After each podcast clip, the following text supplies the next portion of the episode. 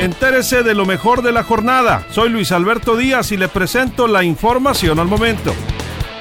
Cienfuegos trajo a más personas a Sinaloa y deben ser investigados, dice el presidente de la Comisión de Seguridad del Congreso del Estado, Mario Rafael González.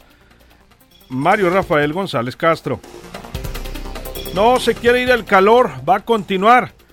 Va a continuar Sinaloa con altas temperaturas.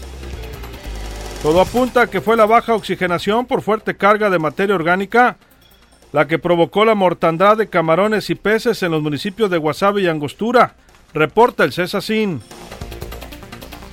La derrota de Morena en las elecciones manda señales que debería escuchar el gobierno federal, dicen empresarios sinaloenses. Y en Morena reparten culpas, le echan la responsabilidad al dirigente nacional, al dirigente nacional Alfonso Ramírez Cuellar. Debido al desorden interno es que se tuvieron estos resultados en Hidalgo y en Coahuila, dijo la delegada en Sinaloa, Carol Arriaga. Lo que sucedió este domingo en Coahuila Hidalgo demuestra que Morena solo fue una ilusión de una elección.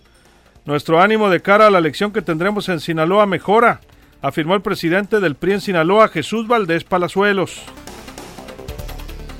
Por ley, a las mujeres les tocan nueve candidaturas a las alcaldías en 2021 en la entidad, dijo la dirigente del OMPRI, Diana Armenta. Tenemos seguimiento al asalto en el Cerro de la Memoria. Esta mañana en Los Mochis a una corredora a punta de pistola. Bueno, en más de la información meten reversa en Choix. Finalmente cerrarán todos los panteones. Mientras tanto, en Mazatlán, este Día de Muertos permitirán entrar a los ciudadanos únicamente 30 minutos. Más información en línea directa portal.com.